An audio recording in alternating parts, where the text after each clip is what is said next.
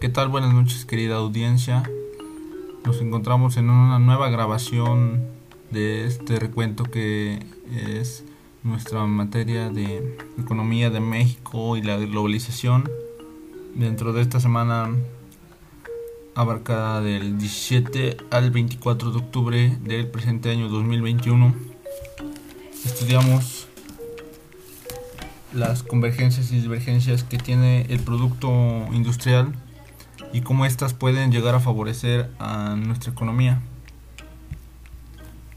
Asimismo, encontramos que los productos industrializados pueden hacer crecer al país si son propiamente mexicanos.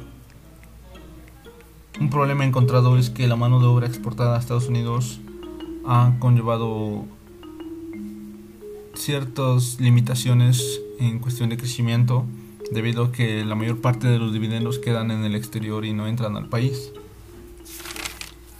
Asimismo, eh, encontramos dentro de este tema que la exportación de textiles ha bajado desde un 48 a un 25% desde 1975 y hasta 1990.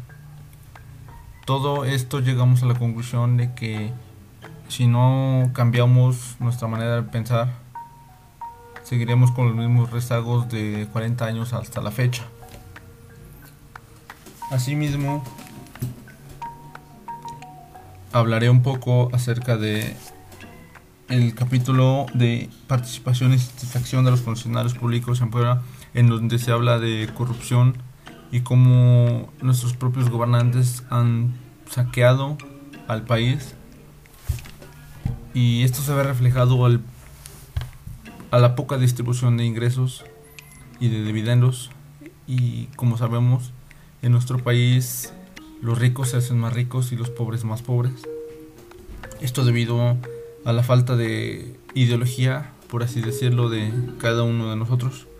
Y bueno, yo pienso que este problema viene desde casa, en nuestra familia, en cómo vemos las acciones que realizan de adultos, y el ejemplo que le damos a nuestros niños.